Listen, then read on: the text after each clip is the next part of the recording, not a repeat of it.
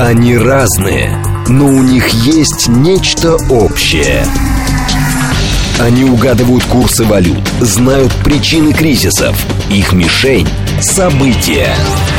Эксперты отвечают на ваши вопросы в программе «Револьвер». Револьвер. Программа предназначена для лиц старше 16 лет.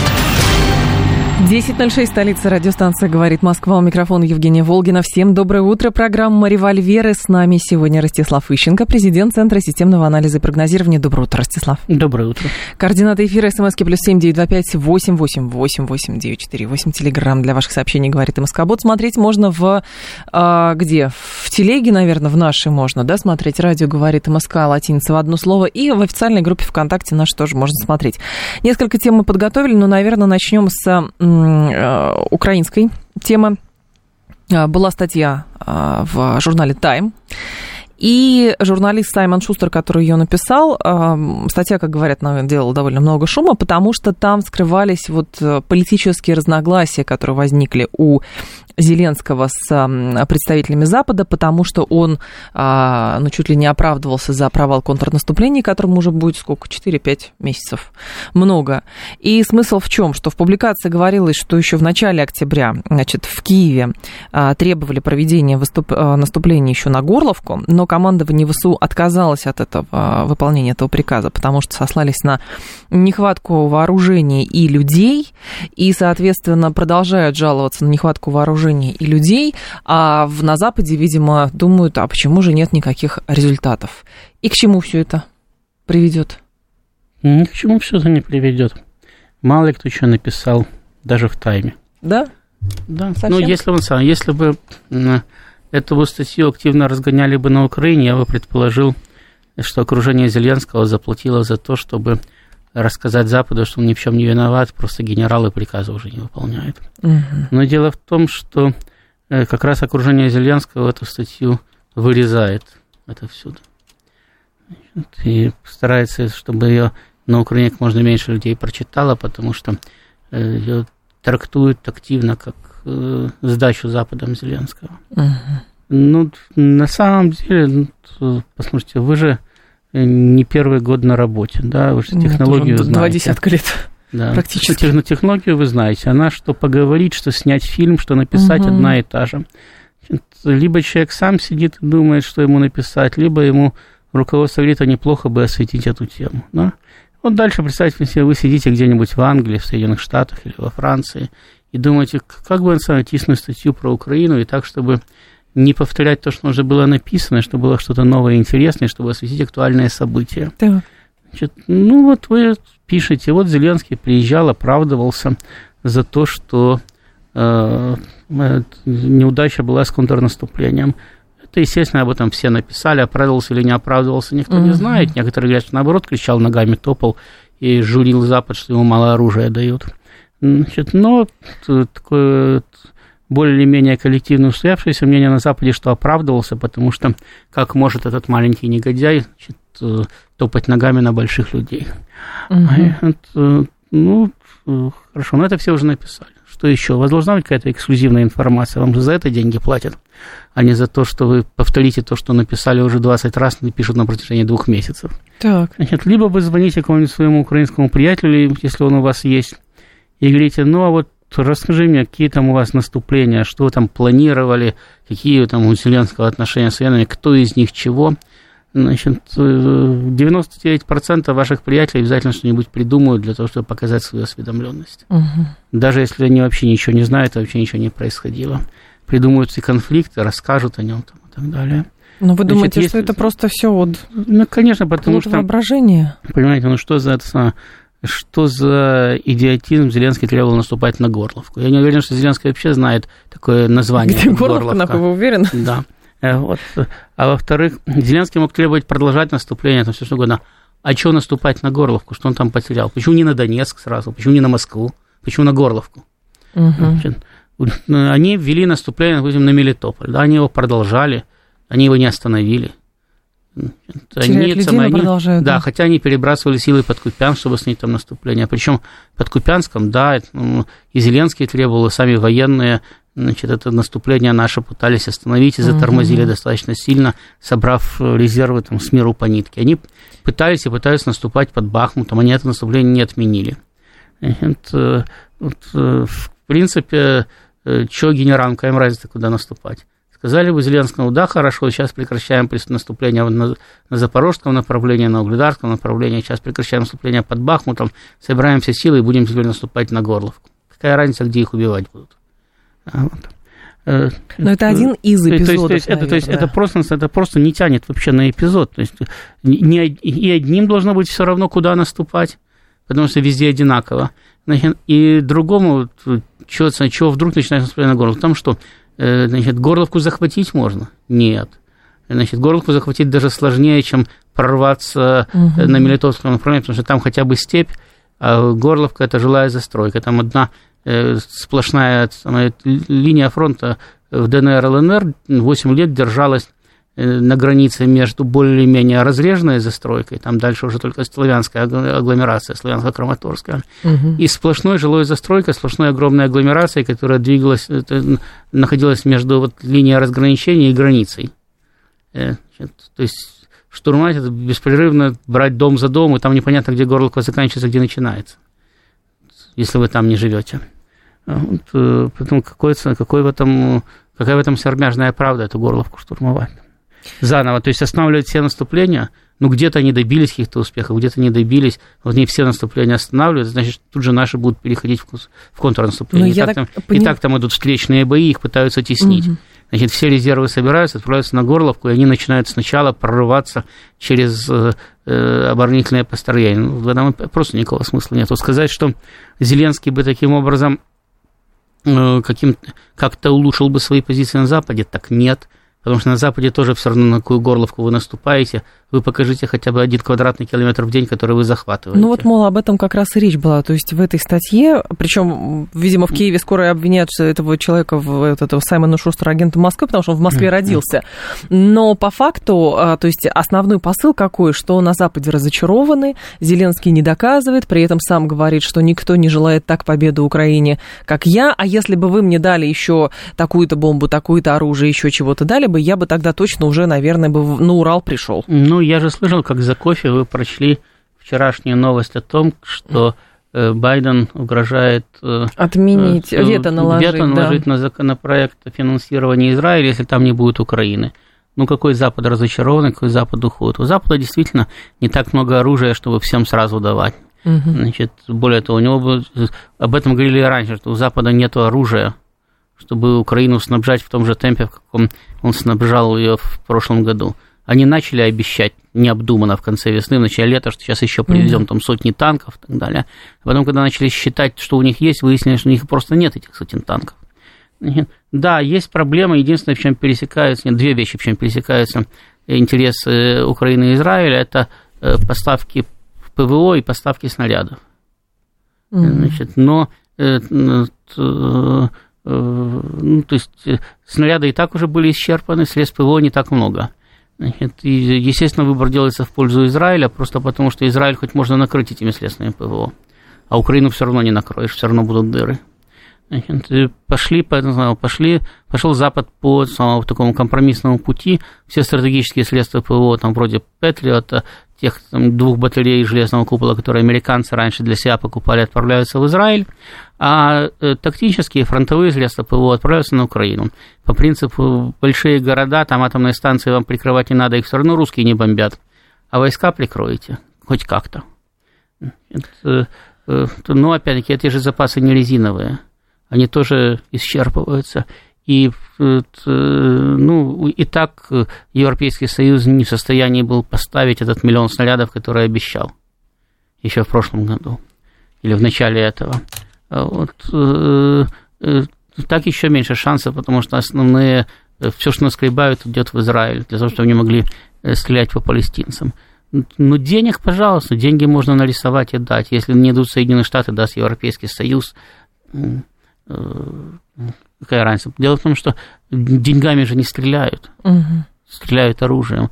И как раз э, Зеленский жаловался на то, что им не хватало э, вооружений, которые они запрашивали, которые им давали в 22-м, начале 23 года. То есть для успешного наступления им не хватало тех вооружений, которые им были предоставлены. Ему вполне можно поверить, потому что э, Запад дал э, Украине меньше, чем Россия поставила в войска.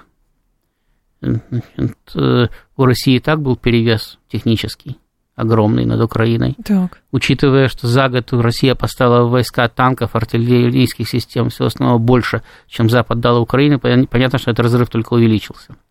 Нет, в результате наступать э, э, с теми силами, которые у Украины были, это было безумие. Но они это безумие реализовывали по принципу, ну, может быть, прорвемся хоть где-то на узком участке, соберем все силы и прорвемся. Ну, не прорвались.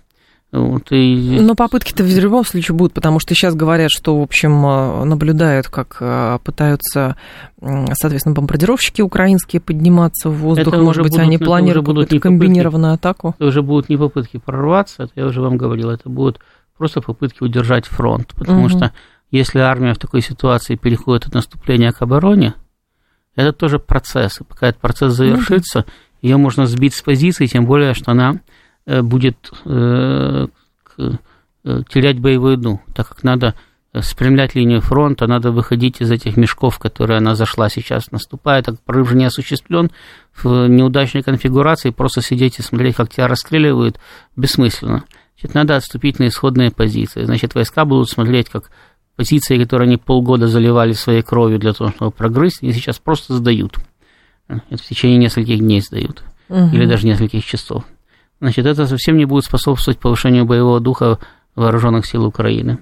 Это, кроме того, это э, э, ну, нельзя сказать, чтобы это была сверхсложная да, операция перехода наступления к обороне, но она и не такая простая, особенно под давлением противника. А это, э, наши вооруженные силы все время давят на украинцев. Давят именно по принципу э, значит, перехватываем инициативы и начинаем выдавливать с тем, чтобы э, украинская армия сломалась и начала вначале отступать, потом побежала. Это, э, есть, поэтому проще, да, проще удерживать фронт, э, угу. тем более в условиях, когда украинцам все равно. Они и так, и так технически резко уступают, никто не собирается ходить штурмовыми колоннами на их позиции, их все равно будут там вначале расстреливать, значит, а потом, когда они будут кончаться, тогда будут приходить и забирать оставшиеся. И им э, проще удерживать фронт, бросая людей в наступление.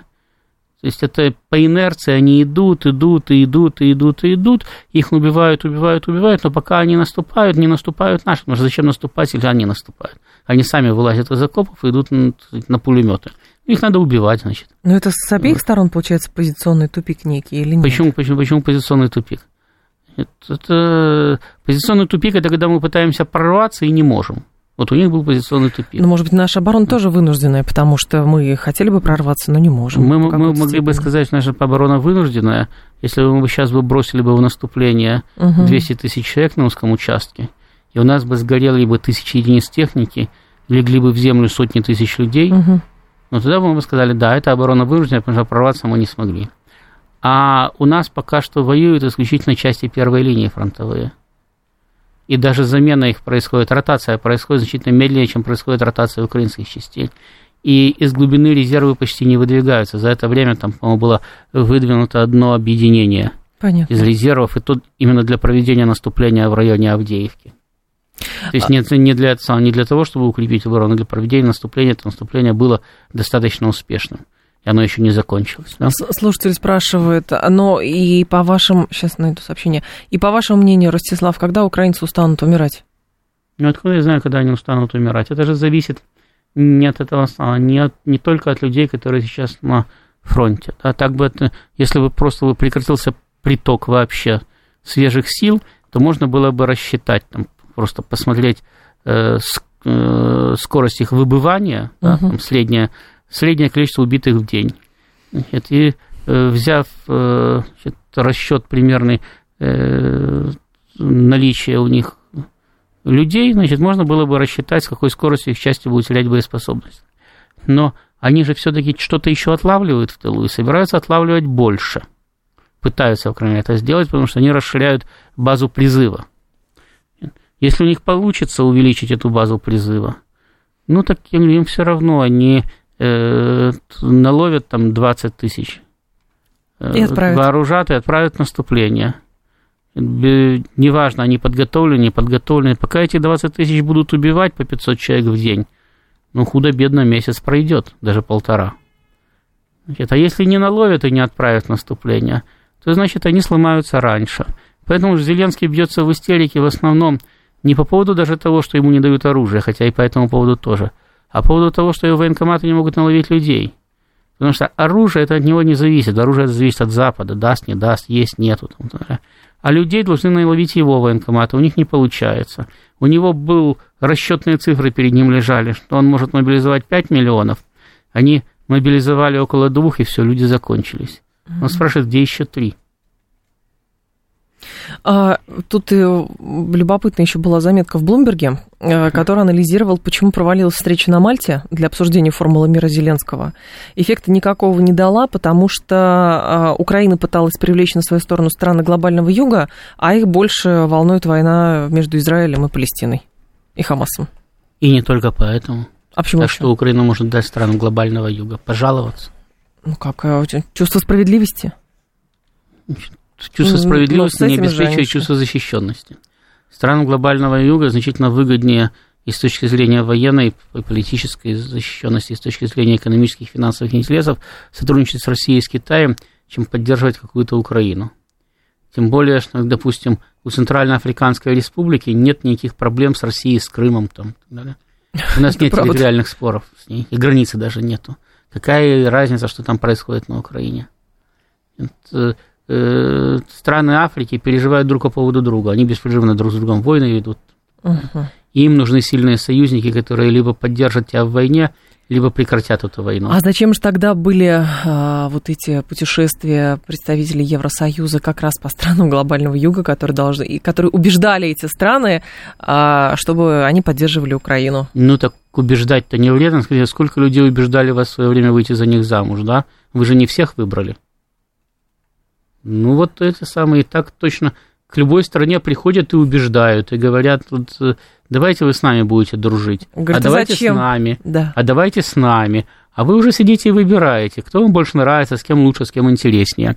Вот, э, европейцы приезжают и говорят, вы знаете, мы Европейский Союз, значит, мы знатные, богатые, у нас мощная экономика, передовая культура, вы к нам присоединяйтесь, значит, э, будете такими же, как мы. Но Зеленский, может быть, действительно был убежден в том, что он убеждает э, все страны мира в том, какая страшная Россия, и все должны солидаризироваться, потому что Украина единственное государство, которое борется, не знаю, там, за свет демократии. Да, даже если, даже если Зеленский ни в чем не убежден, да, он же как-то суетиться должен, значит, что-то он должен предпринимать. Ну, да. получится, не получится, но попробовать-то надо, поговорить со странами глобального юга. Может быть, прислушаются, почему нет? Значит, кроме того, помимо, помимо э, реальной составляющей, есть еще пиар-составляющая. О себе напоминать? Значит, э, не только о себе напоминать, своему э, населению написать, что вот сейчас страны глобального юга собрались на Мальте и поддержали украинский план Зеленского. По а что там было мира. на самом деле, уже никого не беспокоит? Ну, естественно, а кто поедет на Мальту, кто-то проверять? Да нет, конечно. Ну, а то даже если бы поехал, ну, вот представьте себе, привезли, значит, следних украинцев, наловили по улицам города, и вместо того, чтобы отправить на фронт умирать, привезли на Мальту послушать, о чем идет дискуссия. Они что-то поняли, даже если им переводчика представили и все перевели. Ничего не, не поняли. А я тогда по-другому вопрос задам, потому что вот здесь формулировка опять в этой статье в Блумберге. Зеленский пытается заручиться поддержкой своей формулы мира, кульминацией усилий должен стать саммит лидеров в конце года.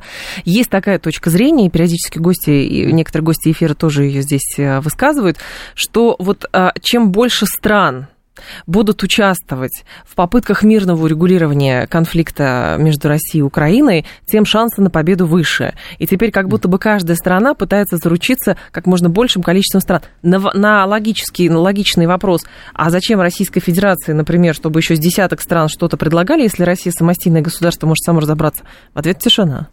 Значит, э, каждая страна всегда старается заручиться поддержкой как можно большего количества союзников. Не обязательно военных, но чтобы они поддерживали позицию политически. Каждая сторона пытается поставить своего соперника в позицию международной изоляции. И, допустим, Соединенные Штаты не скрывали того, что они пытаются изолировать угу. не только экономически, но и политически. Понятно, что в этом направлении все ведут работу. У кого-то получается, у кого-то не получается. Сейчас у нас получается значительно лучше изолировать Соединенные Штаты, чем у американцев изолировать нас. Вот, э, Украина участвует во всех американских мероприятиях. Это как, не знаю, как футбольная команда играет. Да? Их там вообще-то 11 человек. Ну вот Украина один из 11. Может быть, даже тот, который сидит на запасной, на, на скамейке запасных еще. Да? Может, не, не из 11, там, угу. а из 15 или из 25, там, неважно. Э, это один из игроков американской команды. Они работают в американской струе, они пытаются максимально оттянуть от России поддержку, максимально сконцентрировать поддержку на стороне Запада. Как это будет делаться? Можно рассказывать о том, что э, значит, русские убивают женщин и детей в Буче. Значит, можно рассказывать о том, что русские пытаются взорвать все украинские атомные станции. Можно рассказывать о том, что русские напали на мирную страну и пытаются у нее все отобрать в этой жизни. Можно что угодно рассказать. Кому-то что-то свое зайдет, а кому не зайдет, ну не получилось. Э, вот. Поэтому, да, они пытаются э, там, в меру своих возможностей убеждать Африку, Азию, Латинскую Америку в том, что вы посмотрите, видите, что творится, слабых обижают, вы же слабые, смотрите, вас тоже начнут обижать. Да, вас тоже танки дают русские. Да, а те да. говорят, так, конечно, конечно, начнут, нас и так уже обижают, только нас обижают ваши союзники. Ну, Зеленский, поэтому, помните, даже в Израиль пытался поэтому, приехать. Поэтому вас, мы, поэтому вас мы поддерживать не будем. Да, потому что, опять-таки, когда у вас нет никаких э, политических, а тем более военных успехов, вам надо демонстрировать хотя бы, что вас принимают. В свое время Ющенко, которого всюду перестали принимать, ездил в Польшу даже без приглашения. По принципу, вот он я прилетел, не выгоните же вы меня. Устроите мне прием? Да, да, он просто прилетал, вот Ющенко выгрузился в Польшу. Значит, его ну, там, поляки вначале пытаются понять, какой у него визит. Говорят, ну, наверное, рабочий, потому что мы же о нем вообще не знали. Значит, наверное, куда-то пролетом был. Ну, хорошо, действительно, не выгонишь же президента соседней, тем более дружественной страны, если он уже у тебя.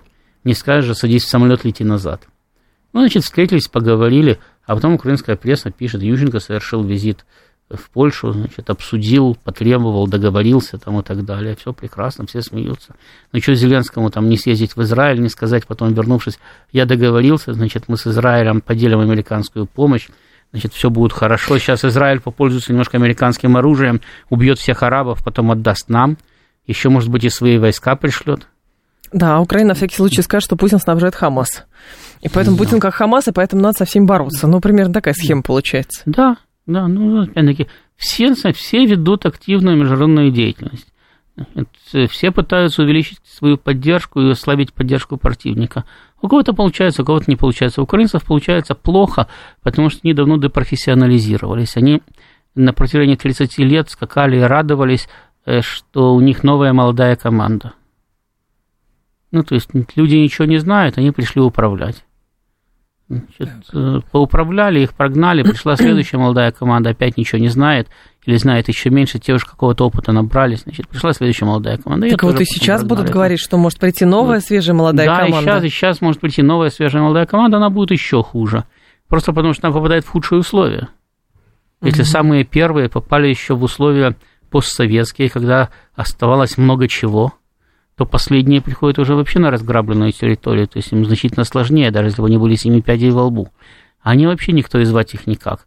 Они плод уже э, украинского телевидения последних 30 лет, они уверены, что главное пронести правильное заклинание в правильном порядке, и все с неба само посыпется, что им надо. Они еще даже не знают, что им надо, но оно все равно посыпется. А, Ростислав Ищенко с нами, президент Центра системного анализа и прогнозирования. Сейчас новости, и потом продолжим. Они разные, но у них есть нечто общее. Они угадывают курсы валют, знают причины кризисов, их мишень – события. Эксперты отвечают на ваши вопросы в программе «Револьвер».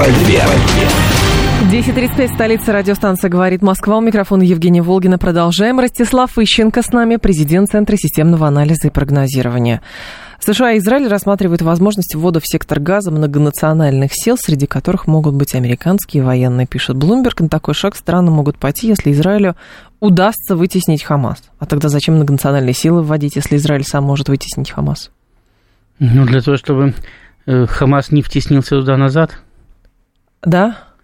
Многонациональные силы будут просто на границе стоять и все. Помните, вы же мне как раз до, до эфира э, мы с вами вспоминали Ливан, когда там тоже многонациональные силы пытались ввести. Ну, совершенно правильно. Дело в том, что и все. Э, э, многонациональные, многонациональные силы, любые силы, да, вводятся только решением Совбеза ООН, миротворческим.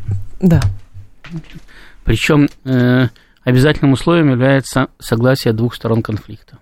Если это миротворцы, а не интервенция. Может быть, здесь многонациональные силы интервенции могут быть? Нет, ну, то, то есть вы хотите сказать, что Соединенные Штаты скажут, мы с союзниками захватываем сектор газа? Ну, типа того. Нет. Они будут говорить, что это миротворческие силы многонациональные. Что, но дело в том, что, опять-таки, повторяю, у них нет и, скорее всего, не будет мандата ООН для того, чтобы ввести туда многонациональные силы. Им просто за резолюцию такую не проголосуют Россия и Китай. Угу. Значит, именно в связи с тем, что она предполагает вначале зачистку газа, а потом фиксацию этой зачистки при помощи мирового сообщества. То есть, по принципу, это не Израиль, а его поддерживает мировое сообщество. Угу. Ну, э, э, это не, не будет поддержано ни арабским миром, естественно, что не поддержит это Россия и Китай. А привет России и Китая на резолюцию – значит, соответственно, нельзя легально отправить туда миротворческие силы ООН. Ну, поэтому, поэтому они говорят интернациональные силы. Интернациональные силы, мы знаем, так было в Ираке, так было в других местах, когда Соединенные Штаты говорят, мы с союзниками являемся интернациональными силами. Но одно дело, когда Соединенные Штаты были всеобщим гегемоном, или ну мы так решили, поэтому это будут интернациональные силы. Вот мы набрали коалицию из 40 государств. Вот видите, 40 это много – Поэтому это правильно. Правда, там по одному ну, солдату может быть, ну, но что, это ладно. Ну, это не важно, главное, чтобы поддержали. Ну, что 40 интервентов, что 20 интервентов, что 10 интервентов, все равно интервенция. До тех пор, пока на это нет мандата Совета Безопасности ООН. Следовательно, эти э, интернациональные силы будут все равно рассматриваться как силы враждебные, в том числе арабским миром, в первую очередь палестинцы. Значит, против них будут воевать. Значит, их будут mm-hmm. убивать так же, как убивали в Ливане. Значит, это абсолютно понятно. Просто они, они ищут способ вывести Израиль из-под удара. Значит, показать, что это не просто израильская идея очистить газу от палестинцев. А это вынужденная а мера. Это, а это да? мера, которую поддержало мировое сообщество. Это точно так же, как они начинали все свои э, э, интервенции там, в Югославии, в Ливии, когда они говорили, ну, видите, для того, чтобы наступил мир, необходимо лишить э, Э, официальные власти возможности бомбить повстанцев, инсургентов, потому что так они их бомбят и бомбят, и они не хотят с ними договариваться. А мы сейчас ведем бесполетную зону, угу. вот, и после этого, значит, их шансы фактически будут уравновешены, и поэтому они будут договариваться о мире, все будет хорошо, они будут искать компромисс. Как только Совбез голосовал за бесполетную зону, они тут же начинали бомбить официальные власти и говорит, ну, понимаете, они там нарушают. Они нарушают, значит, резолюцию Совбеза, когда они пошли, а где нарушают? Говорили, ну, мы знаем, там нарушают, у нас есть сведения о разведке, поэтому мы и бомбим. И просто уничтожали действующую власть и приводили к власти значит, тех же самых повстанцев.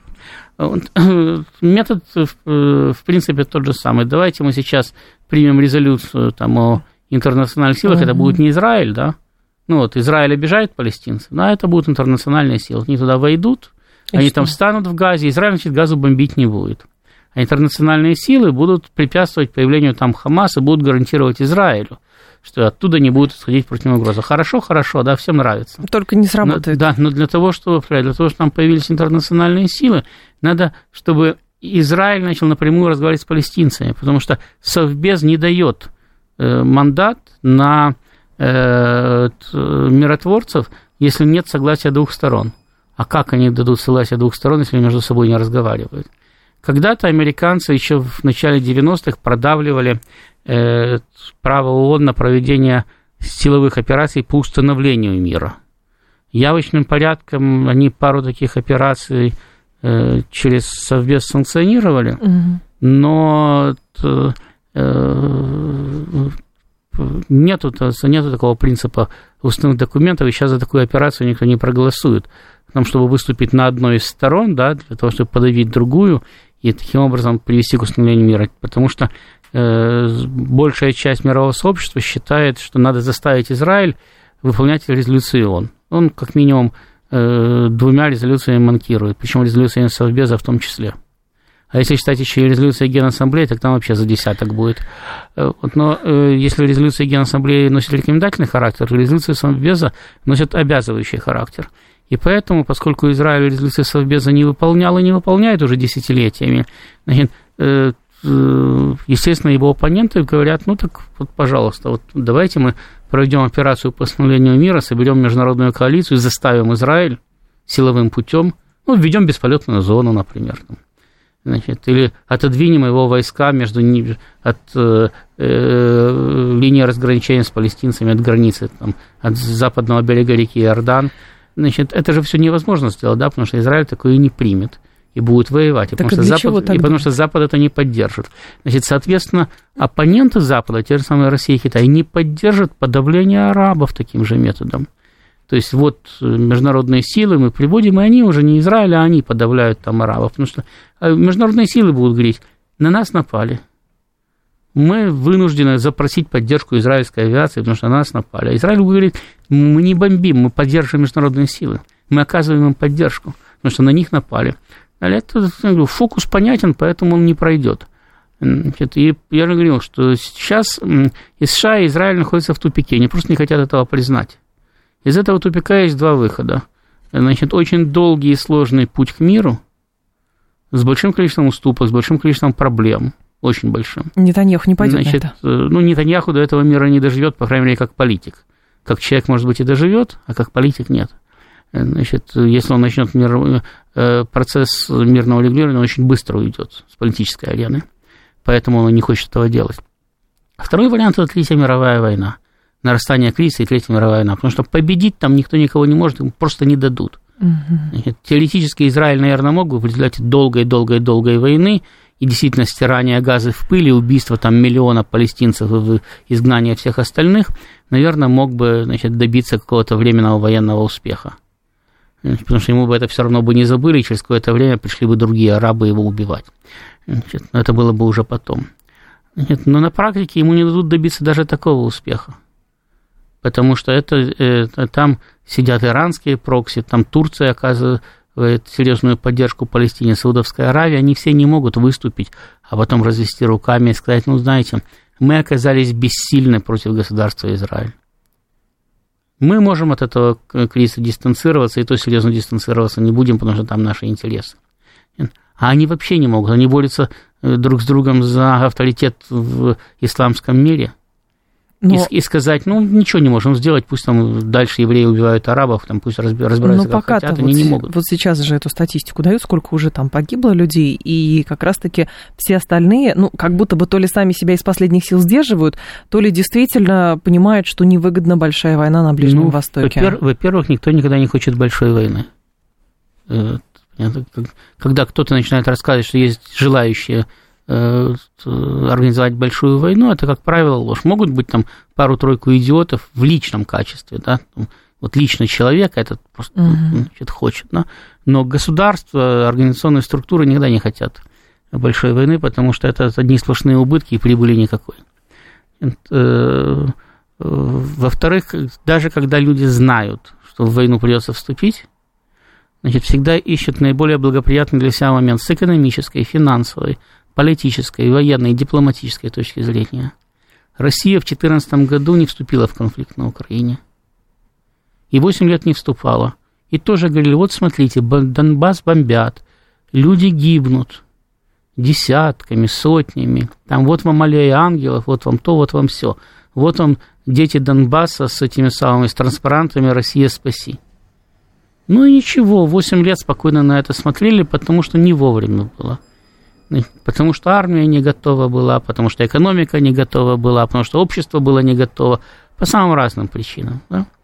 Но комплекс причин значит, не позволял значит, э, начать раньше, а не позже.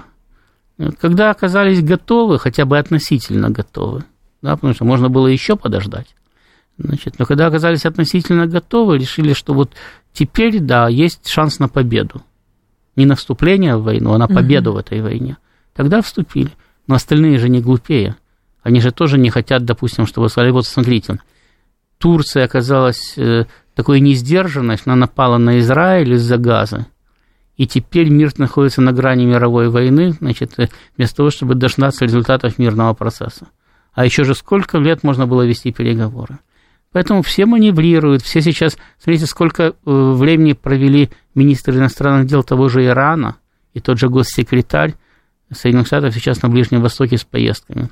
Сколько сейчас ездит министр иностранных дел Саудовской Аравии. Как активно выступает постоянно Турция. При этом Йемен объявил войну Израилю. Да, но Йемен это хуситы. Это сказать, свой Хамас только в профиль. Иди. Там же, там же в Йемене внутри гражданская война, да? да. Поэтому есть, э, кстати, одна сторона этой войны, есть другая сторона этой войны. Значит, каждый считает себя законным легитимным правительством, и таковым будет тот, кто выиграет и проведет после этого еще законные выборы на всей территории Йемена. А сверху их утюжит Саудовская Аравия и коалиция. Да, утюжила, сейчас уже не очень утюжит, но да, мира там окончательного нету в любом случае. Вот. Поэтому Йемен объявил войну Израилю, который где-то далеко. Значит, это не то же самое, что Иран или Турция объявили войну Израилю. Угу. Вот, поэтому, да, все маневрируют, все ищут возможность. Во-первых, никто не списывает со счетов возможность э, установления мира еще.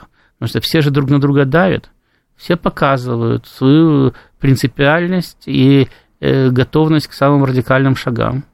Вон даже Россия провела э, ядерное учение. Это же, это же не просто так, это демонстрация того, что да, мы готовы к третьей мировой войне. Причем в очередной раз специально подчеркнули, что Э, даже тактический ядерный удар по российским войскам, значит, или по территории России, или по территории, на которой находятся российские войска, и вообще в самых разных, то есть буквально по территории, где находятся российские интересы, приведет к стратегическому ядерному ответу. То есть никто не собирается долго цаскаться и играть в том самом. Давайте мы друг по другу пару, пару раз ударим тактически и посмотрим, что из этого получится. Это, это, это умышленное повышение ставок для того, чтобы не было э, на той стороне иллюзий, не было желания сыграть в «а давайте попробуем одну бомбу сбросить». Ну, такую маленькую, и куда-нибудь на окраине. Американцы, наоборот, заявили, что будут какую-то супербомбу делать, которая в сто раз мощнее, чем ну, ту, вот которую сбросили пусть на Хиросиму Нагасаки. Супербомба это, это хорошее занятие. Делать супербомбу долго и дорого, пусть делают. Пока они сделают супербомбу, еще неизвестно, будут ли Соединенные Штаты. Так что это полезное занятие, пусть работают. Но есть же здесь еще один аспект. Это вчерашние уже ночные, то есть на фоне вот сейчас да. Э, продвигают тему, что, может быть, вот есть идея каких-то сил миротворческих вести и так далее, но с этим сложности. А, удар по больнице полторы недели назад. Тут, значит, сказали, что нет, это Хамас сам, правда, у такого оружия нет, но Хамас сам, ладно. Вчера уже отрицать не стали, потому что, вот цитирую по Гардиану, когда вчера ударили по э, крупному лагерю с беженцами из сектора Газа, и представитель Цахала э, Дэниел Хагари во время пресс-конференции заявил, что израильским военным, цитирую, удалось ликвидировать одного из командиров Хамаса, Ибрагами Биари, э, при ударе по э, Джабали. Он добавил, что атака на здание, в котором находился Биари, привела к обрушению других объектов, поскольку там была очень обширная инфраструктура. Это, знаете, если завтра сбросят какую-нибудь а, мегабомбу и скажут, ну, зато мы ликвидировали пять командиров Хамаса, а то, что там еще а, ухлопали заодно 200 с лишним человек, ну, это как это, сопутствующие потери, а он нам не указ. Вот и будет в таком виде все продолжаться. Понимаете, термин «сопутствующие потери» не определяет уровень сопутствующих потерь. Не определяет. Он значит, уже сказал, что это военное преступление. Э, значит, ну, он, можно сказать, я говорю, Совбезон только может что-то сказать. Все остальное это выражение частного мнения группы лиц. Угу. А Совбезон никогда такое не скажет, потому что Соединенные Штаты заблокируют резолюцию. В данном случае. Э, в другом случае мы заблокируем резолюцию. Значит, э, уровень сопутствующих потерь, приемлемый для него, каждый сам определяет. Соединенные Штаты стирали иракские города с лица земли. Угу. Значит, ну, сопутствующие потери, мы с ИГИЛ боремся. Запрещенным, да. Вот. Э, мы украинские города с лица земли не стираем. Не потому, что не можем, и не потому, что э, как это чем-то там или кем-то запрещено. Это с точки зрения реализации наших стратегических интересов – Э, не просто невыгодно, а контрпродуктивно.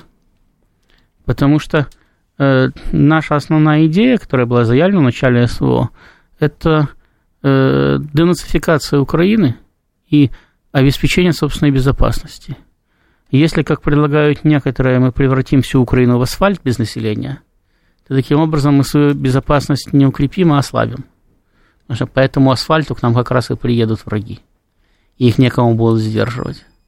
Наша идея заключается в том, что там э, полная страна э, русских людей, которых сказать, зомбировали, перекодировали. Сейчас надо произвести этот обратный процесс. Э, попробовали в Крыму, кое-что стало получаться. Ну, сказали, ну да, Крым-то и раньше был более русским, чем все остальные. Давайте попробуем на Юго-Востоке. Попробовали, кое-что стало получаться. Угу. Значит, будем пробовать дальше, по мере возможности. Вот, э, э, нам невыгодно убивать людей, которые, в принципе, могут быть вполне лояльными э, нашими гражданами. И невыгодно сносить инфраструктуру, которая будет, была и будет нашей. Это, поэтому мы стараемся уничтожать как можно меньше и убивать как можно меньше.